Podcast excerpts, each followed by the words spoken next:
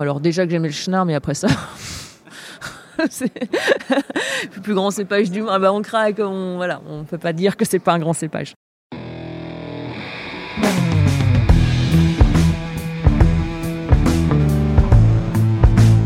Le vin, le jaja, le pinard, le pif. Il existe une ribambelle de termes pour désigner ce breuvage que nous aimons tant, le jus de raisin fermenté. Et c'est parce que nous l'aimons plus que tout que nous voulons mieux comprendre ce qui fait un bon vin.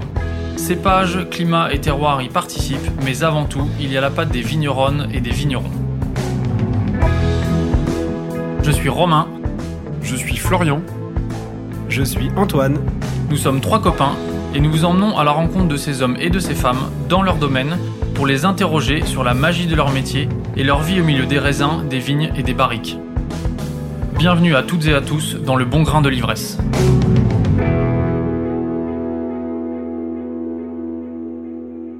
Pour ce nouveau tête-à-tête avec Pascaline Pelletier, nous nous retrouvons en prélude de la finale du concours de meilleur sommelier de France où elle est attendue comme jurée. Nous sommes au salon Équipe Hôtel pour les professionnels de l'hôtellerie et de la restauration à la porte de Versailles. Vous allez l'entendre, les conditions d'enregistrement ne sont pas optimales, dirais-je. Mais cela ne nous empêche pas d'avoir une discussion nourrie, approfondie, à propos de la Loire et de ses paysages, du Chenin et du formidable projet qu'elle porte avec Nathan Kendall, j'ai nommé Chepika Wine. Régalez-vous. Bonjour Pascaline Lepelletier. Bonjour. Je suis très heureux. Je suis très heureux qu'on se retrouve euh, à nouveau euh, pour, euh, pour discuter de vin, de toi et puis enfin de vin en général. On a un temps qui va être court aujourd'hui pour cet entretien. Alors j'aimerais qu'on parle de sujets un peu plus plaisir, en commençant par des, des, choses qui te procurent des émotions, on va dire, et notamment je voudrais qu'on parle un peu de régions qui te, sont chères et commencer par la première euh, qui est le plus cher, qui est la Loire. Voilà. Euh, tu as, des liens particuliers avec la Loire puisque tu, tu, es originaire de, cette région. Je pense que ce serait un peu réducteur de, dire que tu aimes cette région juste parce que tu en es euh, issu. Voilà. Pourquoi est-ce que c'est une région qui te parle particulièrement et en particulier les vins? Oui, bah, alors il y a quand même un petit peu peut-être de chauvinisme ligérien dans l'approche, mais j'ai eu la chance de grandir à Angers. Principalement, j'ai un peu vécu à Nantes et je suis née à La Rochelle, mais j'ai vraiment euh, toute mon adolescence et ma vie de jeune adulte, j'étais dans la, dans la banlieue angevine. Et euh, j'ai, oui, j'ai une affection fondamentale pour ma région. Alors, elle est, elle est, même avant le vin, parce que comme je suis rentrée dans le vin assez tard, j'avais, j'avais 20, 25 ans quand je suis rentrée dans le vin j'avais déjà euh, un, véritable amour pour, euh, pour cette région et ce fleuve. Alors moi je connais plus l'ouest quand même. Et pourquoi est-ce que je l'aime tant? Bah, C'est une région incroyablement riche, humainement riche, historiquement riche. J'ai des souvenirs d'enfance dans les châteaux, dans les troglodytes, qui sont assez forts. J'ai des souvenirs vraiment énormes sur les bords du fleuve aussi. C'est un fleuve qui m'a beaucoup touché, toujours beaucoup touché. Il y a une espèce, il vraie douceur. La douceur en juin, c'est pas une blague. Il y, a une, force et une sérénité dans cette rivière à ce moment-là. J'ai plein de souvenirs de coucher de soleil, de petits matins, aller courir au bord du fleuve. Et euh, bah, cette rivière, euh, cette rivière, euh, ce fleuve, pardon, a, vraiment bercé, je pense, m'a donné une certaine esthétique de la nature que j'ai toujours beaucoup, voilà, que j'ai toujours gardé avec moi. Et une fois que j'ai découvert les vins, ça s'est encore plus enrichi évidemment. Et c'est euh, ce qui est assez fascinant, c'est euh, c'est un chapelet de régions viticoles qui sont euh, qui sont liées par par, par ce ruban d'eau, qui ont chacun gardé des identités incroyablement profondes, qui se sont exprimées sur le longtemps. et je crois que c'est ça aussi que j'aime beaucoup, c'est-à-dire que c'est une espèce de panapsepse très doux la Loire. On peut vraiment voir des des siècles et des siècles et des siècles d'humanité euh, qui se révèlent, mais il n'y a pas d'aspérité. Il y a vraiment une, puissance douce euh, qui m'a toujours beaucoup touché. Donc ouais, j'adore la région. Alors les vins, les vins, je suis tombée dedans tard, mais vraiment bien comme il faut et je crois que cela m'a beaucoup plu parce que comme la, Loire, c'était, euh, j'ai lu beaucoup sur la, rivière par la suite, mais c'était quand même un fleuve de voyage et c'était un fleuve d'échange, donc il y a quand même eu toujours un cosmopolitisme très important et encore plus proche évidemment du port, du port de Nantes. Et le, regard le regard que j'ai eu sur les vignerons, malgré tout, il y avait un éclectisme des personnalités que j'ai toujours trouvé très fort et je pense aussi attaché au fait indirectement qu'on était dans une région de voyage et de transit. Il y a un éclectisme qui vient aussi de la longueur du fleuve et les régions, comme tu le dis, elles sont très diverses puisque la Loire, ça démarre aux confins de l'Auvergne avec des, régions viticoles comme euh, la côte rouennaise, euh, les côtes du Forêt, Saint-Pourçain, et puis ensuite euh, Sancerre, la, Touraine, l'Anjou et puis le, Muscadet. Donc il y a une diversité des vins qui est quand même immense il y, a, une, diversité des vins incroyable c'est probablement, alors je, prêche, une prêche ma chapelle, mais non, il y a une diversité des vins qui est assez rare au monde, euh, d'avoir euh, quasiment tous les styles. Euh, on n'a pas, trop, on n'a pas de fortifié, mais on a même des voiles de chenin maintenant, de plus en plus. Mais euh, c'est ce qui fait aussi la beauté de cette région. C'est des vins euh, qui ont gardé une identité forte, euh, comme tu le dis, avec c'est un chapelet de vignobles en fait. Et c'est ce que j'essaie quand j'apprends, quand j'enseigne la Loire à mes étudiants. Je dis la, la Loire, c'est pas la Loire en tant que région viticole, c'est un chapelet de régions viticoles qui ont en trait commun l'histoire d'un fleuve, la géographie d'un fleuve, l'humanité d'un fleuve, qui les a qui les a fait grandir et grossir. Et c'est ça qui est, qui est extrêmement intéressant à comprendre. Quels sont leurs points communs et quelles sont leurs différences. Et euh, la diversité des vins euh, n'a d'égal que leur qualité, euh, leur qualité de vieillissement et des identités fortes. Encore une fois, il y a un rapport qualité-prix fantastique. Et avec des, hommes et des femmes qui qu'on peut encore rencontrer. C'est aussi pour ça que j'aime beaucoup ma région, c'est que c'est une région qui est, fondamentalement humaine. Et, quand on va voir les vignerons, on va voir les vignerons. ça devient rare dans d'autres régions viticoles mondiales. dans la Loire, il y a des grands vins, voire des vins immenses, des très très grands vins. Qu'est-ce qui fait la, grandeur des vins de Loire Qu'est-ce qui fait la grandeur des vins de Loire bah, Je pense que c'est. Euh, bah, on est sur une région viticole historique euh, qui est. Voilà, on, sait, ça fait, ça fait quand même euh, des millénaires.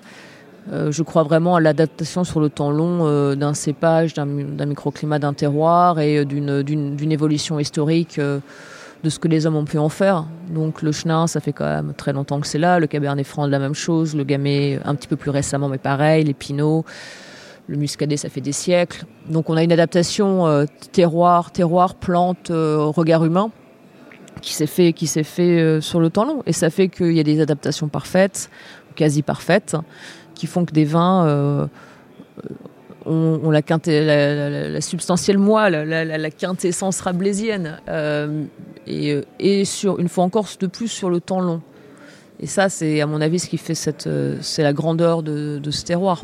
Pourquoi le temps long, c'est si important? Qu'est-ce que ça amène? Bah, la, vigne est une plante du temps long quand même. Euh, la vigne, c'est pas une culture euh, annuelle. Hein. c'est euh, donc l'adaptation, trouver le cépage qui va, avoir l'évolution du biotype du cépage sur un terroir particulier, dans un microclimat particulier. La, la, conservation des, meilleurs plants par les vignerons sur le temps, après, après 40, 50 vendanges, on replante, on, regreffe euh, du, matériel végétal qui a été, euh, qui a été vu comme, euh, comme adéquat pour faire des belles productions de vin. Ça se fait pas en quelques, en quelques années, ça se fait vraiment sur des décennies. Et donc le, patrimoine de vieilles vignes, même, même si y a le phylloxéra, on a quand même toujours des vieilles vignes qui sont, qui sont préservées. On a on a, des, euh, on a ce regard qui fait qu'on sait que sur ce terroir-là, c'est sans doute plus du romorantin qui se plaira que, du Sauvignon ou du Pinot d'Onis que, que, du Pinot Noir, euh, du Chenin que du Cabernet Franc. Euh, voilà, c'est pour ça que ce temps long est vraiment important. Et malheureusement, on sait très bien qu'aujourd'hui, la production vitivinicole mondiale se, joue sur des cycles beaucoup plus courts.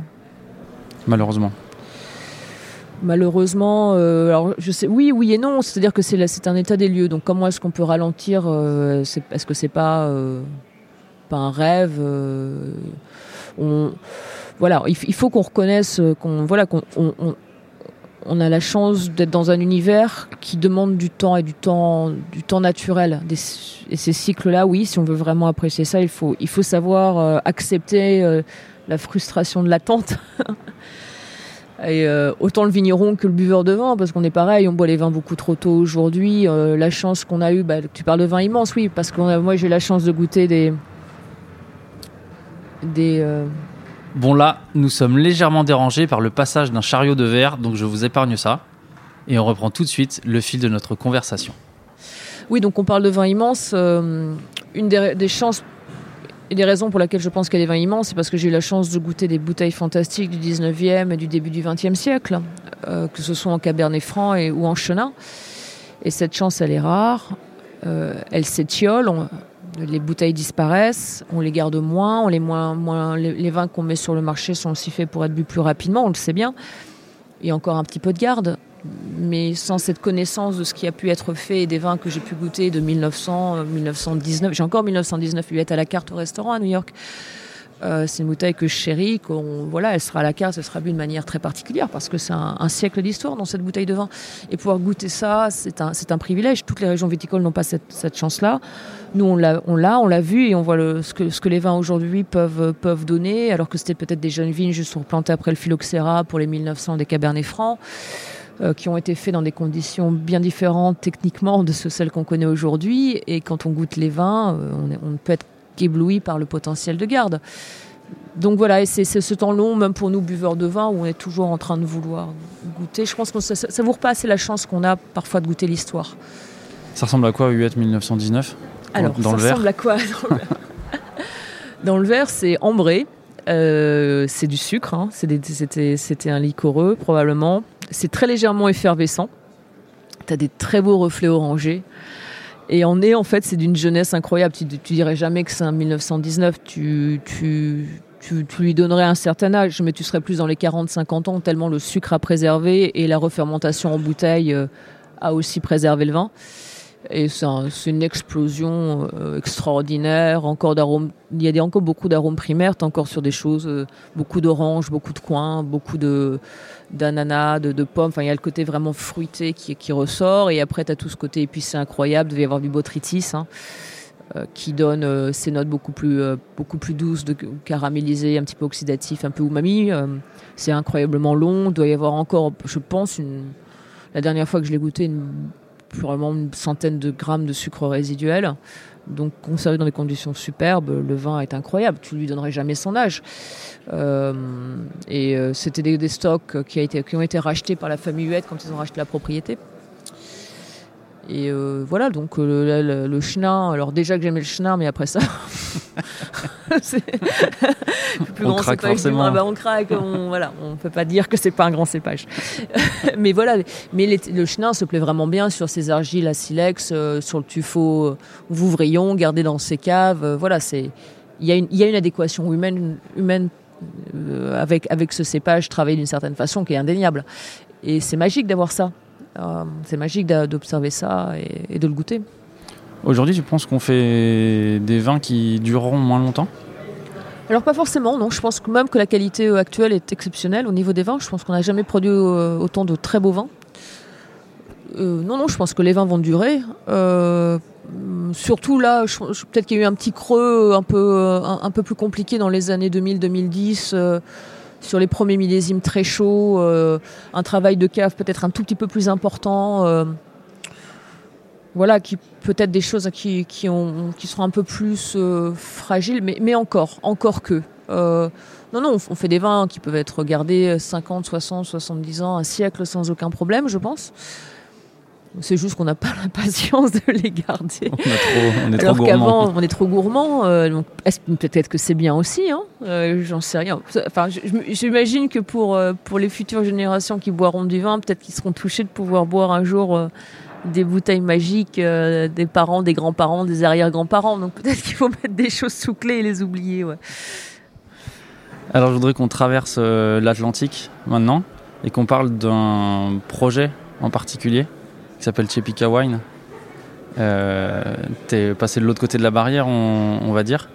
Euh, tu produis du vin depuis, depuis peu. Est-ce que tu peux nous en parler un petit peu? Comment est-ce que ce projet est né et pourquoi est-ce que tu t'es lancé là-dedans? Alors, euh, on, va être absolument transparent. hein, C'est mon partenaire Neffen qui fait le vin. je suis, euh, je, collabore euh, au projet. Ah oui, alors bah, j'ai passé, alors oui, quand je suis arrivée à New York avec les restaurants différents restaurants que j'ai que j'ai eu la chance d'animer au niveau de la sélection des vins, On a toujours eu une, euh, une volonté d'avoir euh, beaucoup de, de produits locaux, que ce soit dans l'assiette ou dans le verre. Donc j'ai euh, très très vite visité la région new-yorkaise, qui a une histoire viticole importante, hein, qui de- depuis du XVIIe siècle, les, les colons apportaient des, des vinifera, mais la région elle-même, elle est couverte de vignes sauvages, de lambrusques. Donc il y a vraiment une histoire américaine de la vigne et surtout nord-est américaine extrêmement légitime. Le problème, c'est qu'on est aussi dans l'épicentre euh, de pas mal de maladies, euh, de, pas mal de maladies de la vigne. Euh, botrytis, mildiou, oïdium, euh, voilà. Donc, local, c'est bien, mais comme on avait quand même des impératifs en termes de production et qu'on voulait vraiment que travailler des produits et des, vins aussi, aussi entre guillemets, peu touchés par des produits de synthèse, bah, j'ai eu un peu de mal à New York parce qu'en fait, euh, il y, a, des essais, mais c'est très compliqué. Le climat est quand même difficile. Et on a des maladies comme le black rot, où il n'y a pas vraiment de produits en plus euh, pour bio. Donc, euh, bah, au, fil des temps, j'étais un petit peu frustrée de ne pas avoir de vin comme cela à la carte. Et c'est comme ça que chez Pika est né au départ. C'est parce que je cherchais à mettre à, à la carte un vin certifié en bio de New York. Et il n'y en avait pas en Vitis vinifera. J'étais à l'époque déjà amie avec Nathan, je travaillais avec ses vins dans les Finger Lakes, qui est la région viticole au nord de l'État. Et, euh, donc Nathan euh, s'est dit, bah, écoute, moi je veux bien essayer de faire ce projet avec toi, ça m'intéresse. Lui, il ne possède pas de vigne. Il est de là-bas, mais ses parents n'avaient pas de, de terre viticole.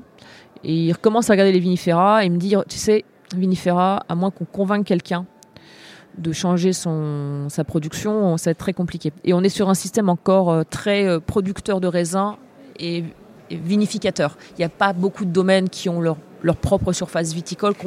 Et c'est pour ça que c'est très différent de la France, par exemple. Oui, c'est un modèle qui est très répandu aux États-Unis, ça quand même, avec Et- beaucoup de producteurs et puis des, des sociétés de, qui font les vins et qui achètent les raisins. Un modèle qu'on connaît beaucoup en Champagne, mais très peu dans les autres régions de, de France. Quoi.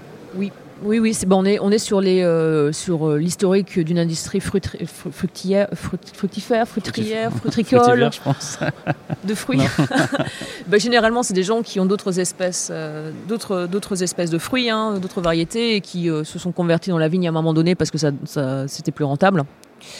Et donc oui, il y a ce système-là. Donc les- les- ils produisent du raisin. Alors généralement, il y a des rendements un petit peu généreux. Il n'y a pas forcément de conscience en termes de, de- de- de- de qualité du fruit autre que le volume.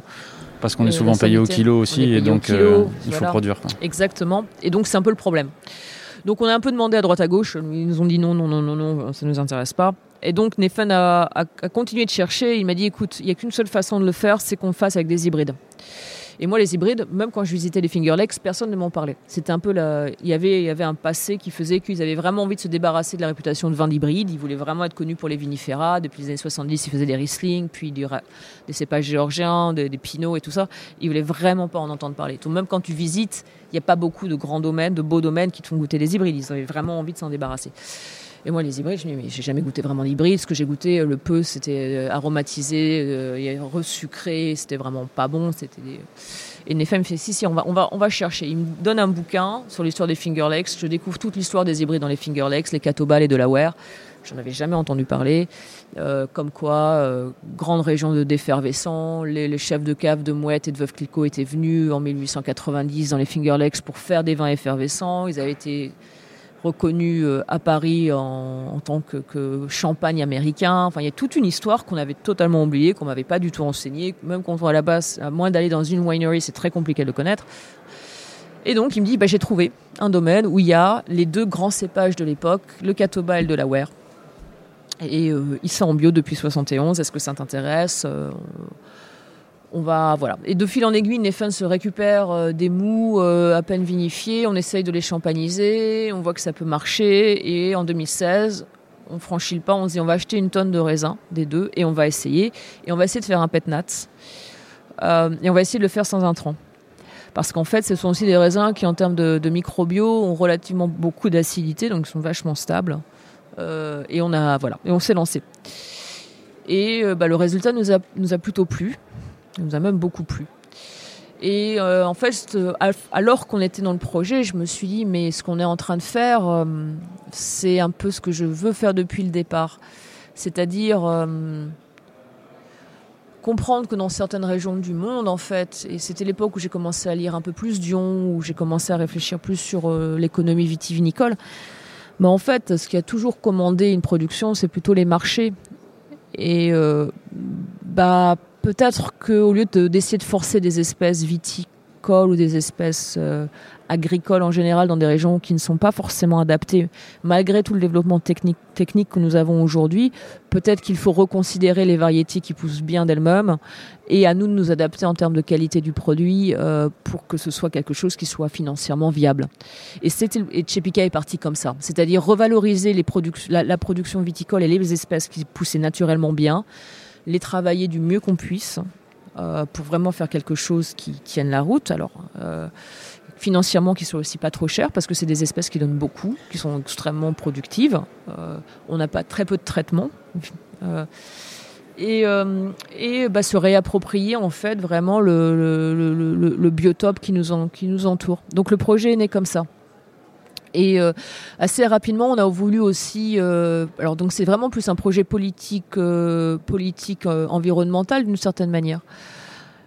Euh, c'est pas un projet où on fait de l'argent du tout, c'est vraiment un projet pour nous qui nous permet d'essayer des choses ou d'aborder notre, notre métier. Alors, Néphane, lui, en tant que vigneron et moi en tant que sommelier, d'une manière un petit peu euh, parallèle.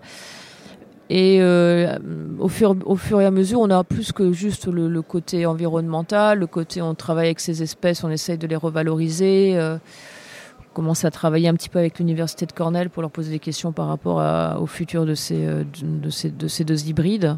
Alors c'est des hybrides historiques, on sait que c'est des hybrides de jardin, hein. ils ont été créés dans les années 1810, euh, ils ont été créés, enfin ils ont été pollinisés naturellement, ils ont été choisis, ils ont été multipliés. Le Catoba à un moment donné c'était le cépage le plus répandu dans le nord-est américain, ça pousse super bien. C'est pas des hybrides universitaires comme on peut le voir sortis maintenant depuis les années, depuis une cinquantaine d'années. Donc c'est des plantes qui sont là depuis très longtemps, qui sont bien adaptées. Donc il y il y a tout ce projet-là, mais derrière, on a voulu aussi euh, avoir à bah, jouer, un, voilà, attirer l'attention sur la question euh, bah, des, euh, des, des, travailleurs du vignoble dans les Finger Lakes. C'est beaucoup comme de populations immigrées mexicaines. Euh, qui n'ont pas forcément ni des pas forcément des papiers alors de plus en plus mais pas forcément qui ne parlent pas l'anglais il y a des quand même, il y a toute cette question là la manœuvre agricole aussi qui est assez problématique aux États-Unis euh, et, on a appelé le projet de Chepika, euh, qui vient du langage Lenape, qui est, d'une, euh, qui est de la langue de la tribu des Delaware, qui est une tribu d'Indiens d'Amérique, pour rendre hommage au passé comme nié de la colonisation de ces territoires, de ces territoires du Nord. Et on a Chepika, ça veut dire racine. Donc ça veut dire qu'on vraiment, nous on n'invente rien. Les raisins ils étaient là, le, style de vin qu'on fait était déjà fait il y a un siècle et demi. Mais euh, on, vient d'une histoire très forte qui n'a pas vraiment de d'écho à l'heure actuelle dans la dans la région où on est. Et depuis quelque temps maintenant, on fait un partenariat avec euh, avec une association qui s'appelle Ogisda qui euh, où on en fait on redonne de l'argent par rapport aux ventes des bouteilles. Et une fois encore, c'est pas un projet commercial euh, financièrement qui euh, qui a but à faire du profit. Et euh, ce projet, c'est pour la préservation des, des, cultures des différentes tribus d'Indiens qui sont encore sur le territoire des Finger Lakes pour permettre la diffusion de ces savoirs, l'enregistrement de ces savoirs et, et favoriser et aider donc des Indiens à, garder cette culture vivante et à l'enseigner. Donc on, participe indirectement de ça. Donc c'est un projet qui, qui touche pas mal de choses, euh, qui est incroyablement stimulant. Moi qui m'a qui forcé à rentrer dans un monde du vin que je ne connaissais pas, à repenser la façon dont je goûtais. Ce sont des raisins, on les goûte pas du tout de la même façon. C'est des vins très particuliers. Dans quel sens? Aromatiquement, euh, on n'est pas du tout sur, les, des gammes aromatiques qu'on connaît. En termes de structure de bouche, des acidités très fortes, des alcools très bas, euh, des expressions. Alors, est-ce qu'on peut parler de terroir? Je pense que oui, mais d'une manière très indirecte.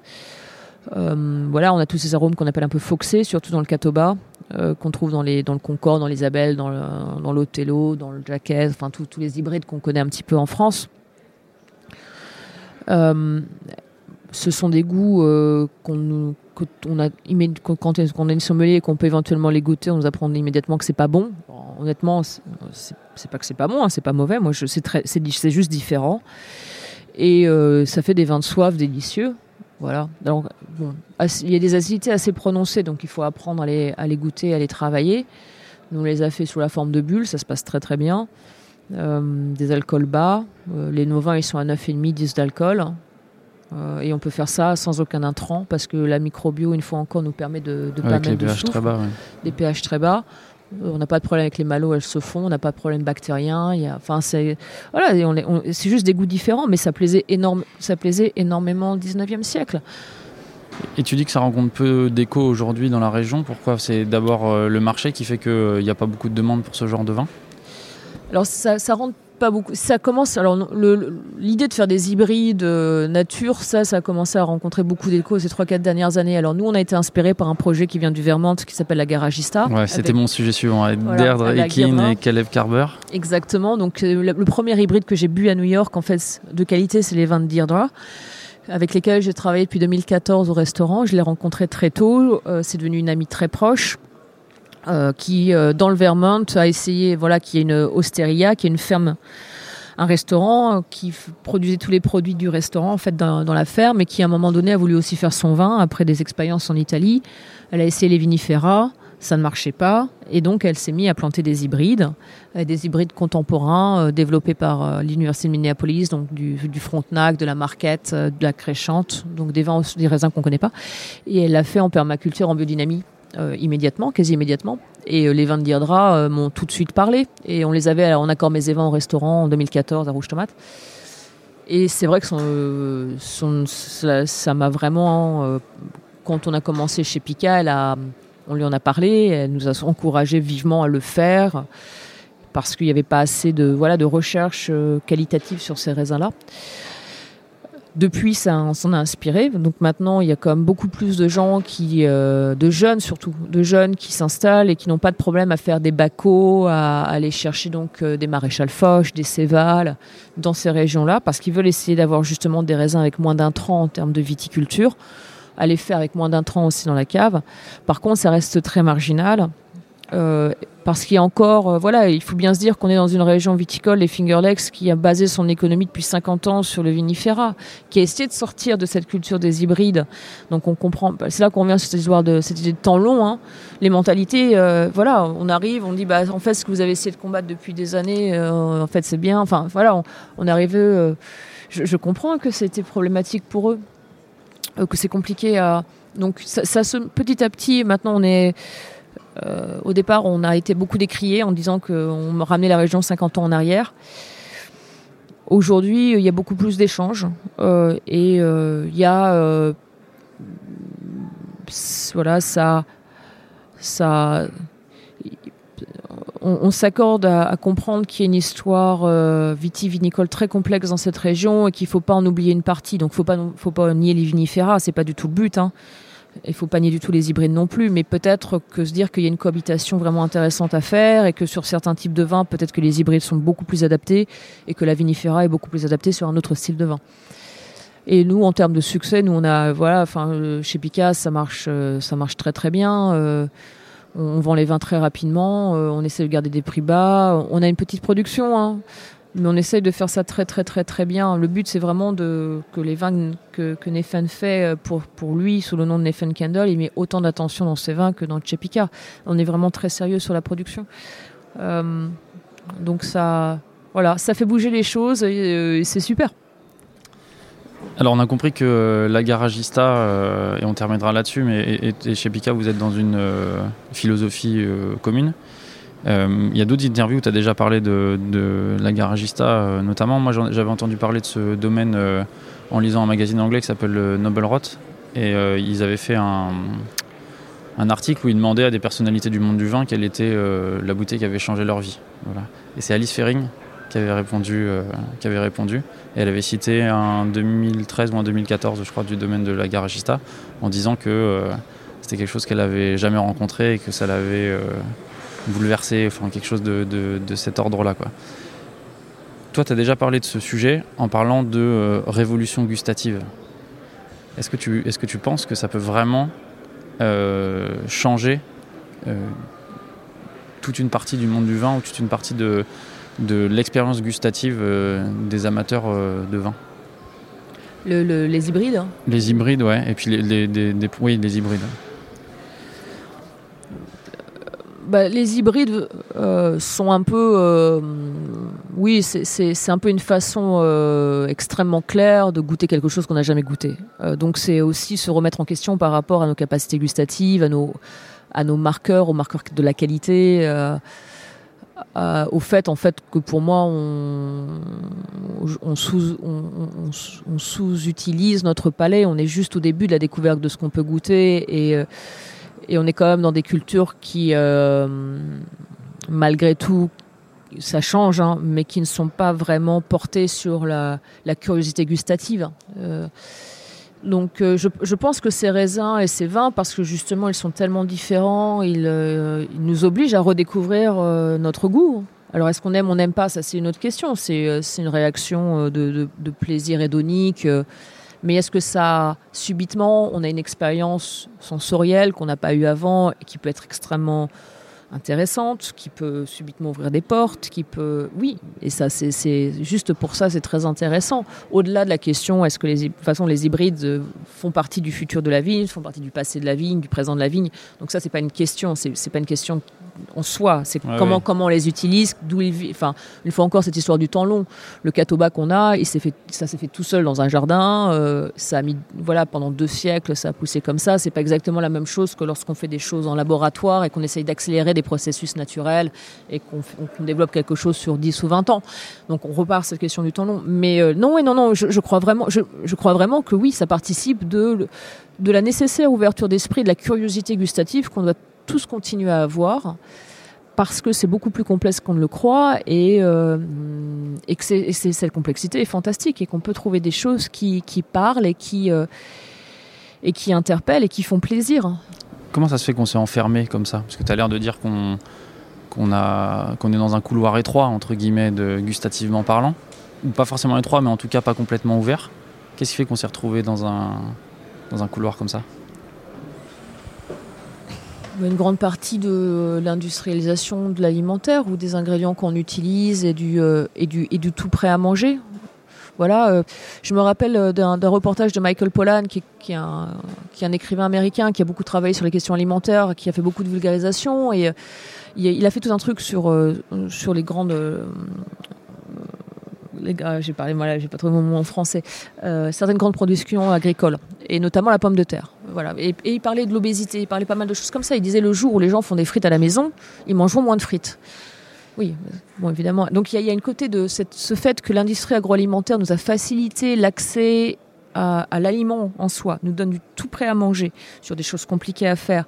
Mais que pour ceux, bah, euh, les ingrédients sont pas forcément qualitatifs, il y a beaucoup de, de texturants, il y a beaucoup de sucre, beaucoup de sel, beaucoup de choses qui font que ce soit appétant et que, en fait, on devient un petit peu euh, addict à, ce- genre de nourriture, a fait que on a, oui, on a pour moi on a pour moi euh, créé des couloirs alimentaires euh, qui ont mis des ornières.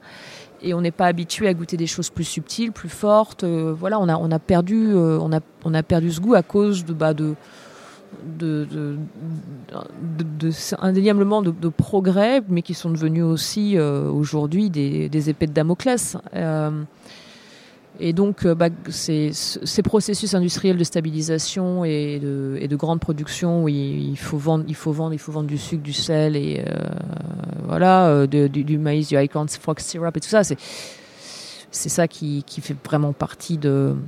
Quand, à chaque fois que je suis atterré quand on voit les, quand on est à l'aéroport, voilà, peut-être pas, mais quand on voyage, quand on est dans des dans des autoroutes, dans des snacks d'autoroute, euh, enfin quand on voit ce qu'on a à manger, quand Il vaut mieux amener sa petite boîte avec faut- euh, sa mieux- nourriture. voilà, ouais. il, faut, il faut mieux se faire à manger.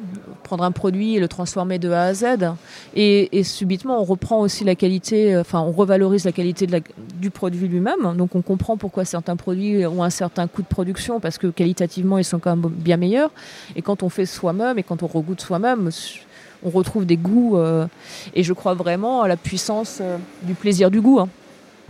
Nouveau chariot de verre et nouvelle interlude pour laisser passer l'orage. Allez, on retrouve Pascaline pour la fin de cette interview. Est-ce que le processus de euh, standardisation que tu décris, il existe aussi dans le vin? Je vais préciser un peu ma question parce que je pense qu'il existe de manière très générale. Il y a quand même une production de masse euh, du vin qui est pas très intéressante, quand bien même la qualité a augmenté. Je vais me concentrer un peu plus sur les, amateurs de vin, les gens qui, aiment vraiment boire, qui peuvent le collectionner ou en tout cas qui sont curieux. Est-ce que même dans cette partie-là du monde du vin, il y a euh, une esthétique un petit peu euh, fermée et une standardisation du goût? Alors je pense de moins en moins je pense de moins en moins parce que la production euh, aujourd'hui, euh, euh, les, grandes régions viticoles historiques qui ont créé des grandes collections et les grands collectionneurs qui s'y sont intéressés s'intéressent aujourd'hui à d'autres régions viticoles. que ce soit le Jura, que ce soit la Loire, que ce soit l'Alsace, que ce soit d'autres pays, même en Italie ou, ou dans d'autres, en Espagne.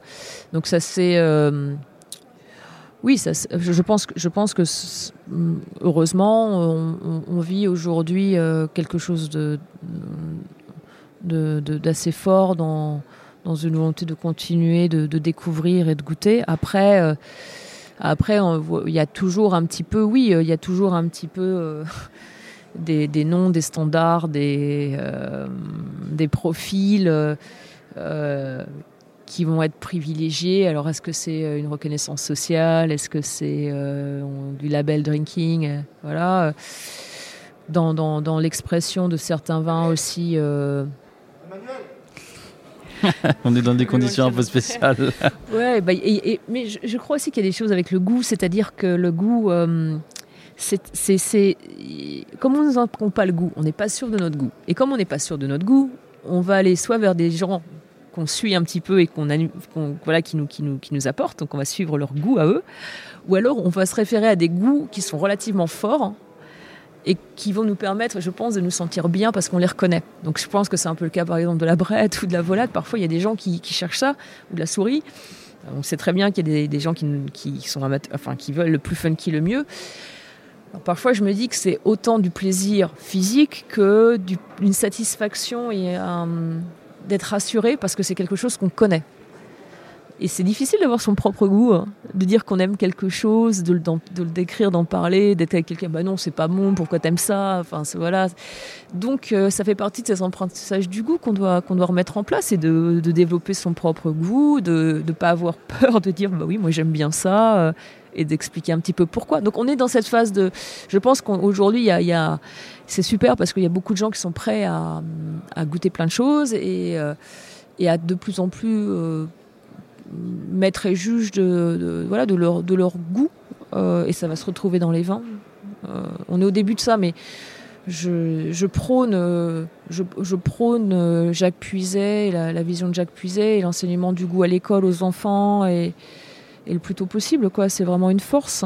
C'est vraiment une force et malheureusement, ça ne fait pas partie des priorités en tout cas aux États-Unis, ça fait vraiment pas partie des priorités euh, de l'éducation. Mais dès que tu commences à bien manger, à goûter un peu différemment, à t'intéresser, comme ça devient vraiment une révolution politique, parce que tu, vas chercher des tu vas chercher des ingrédients, des aliments, une façon de, de, de, consommer qui subitement est, est un peu différente de ce qu'on essaye de nous imposer. Merci Pascaline, et on continuera cette discussion euh, très vite lors d'un prochain entretien. Mm. À bientôt.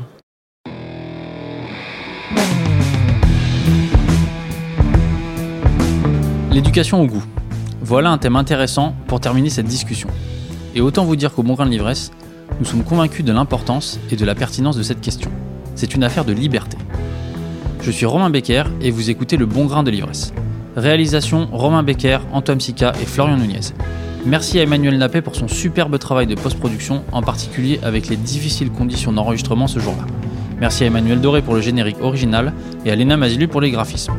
On se retrouve dans quelques jours pour un nouvel épisode avec Pascaline Lepelletier. D'ici là, éclatez-vous et buvez bon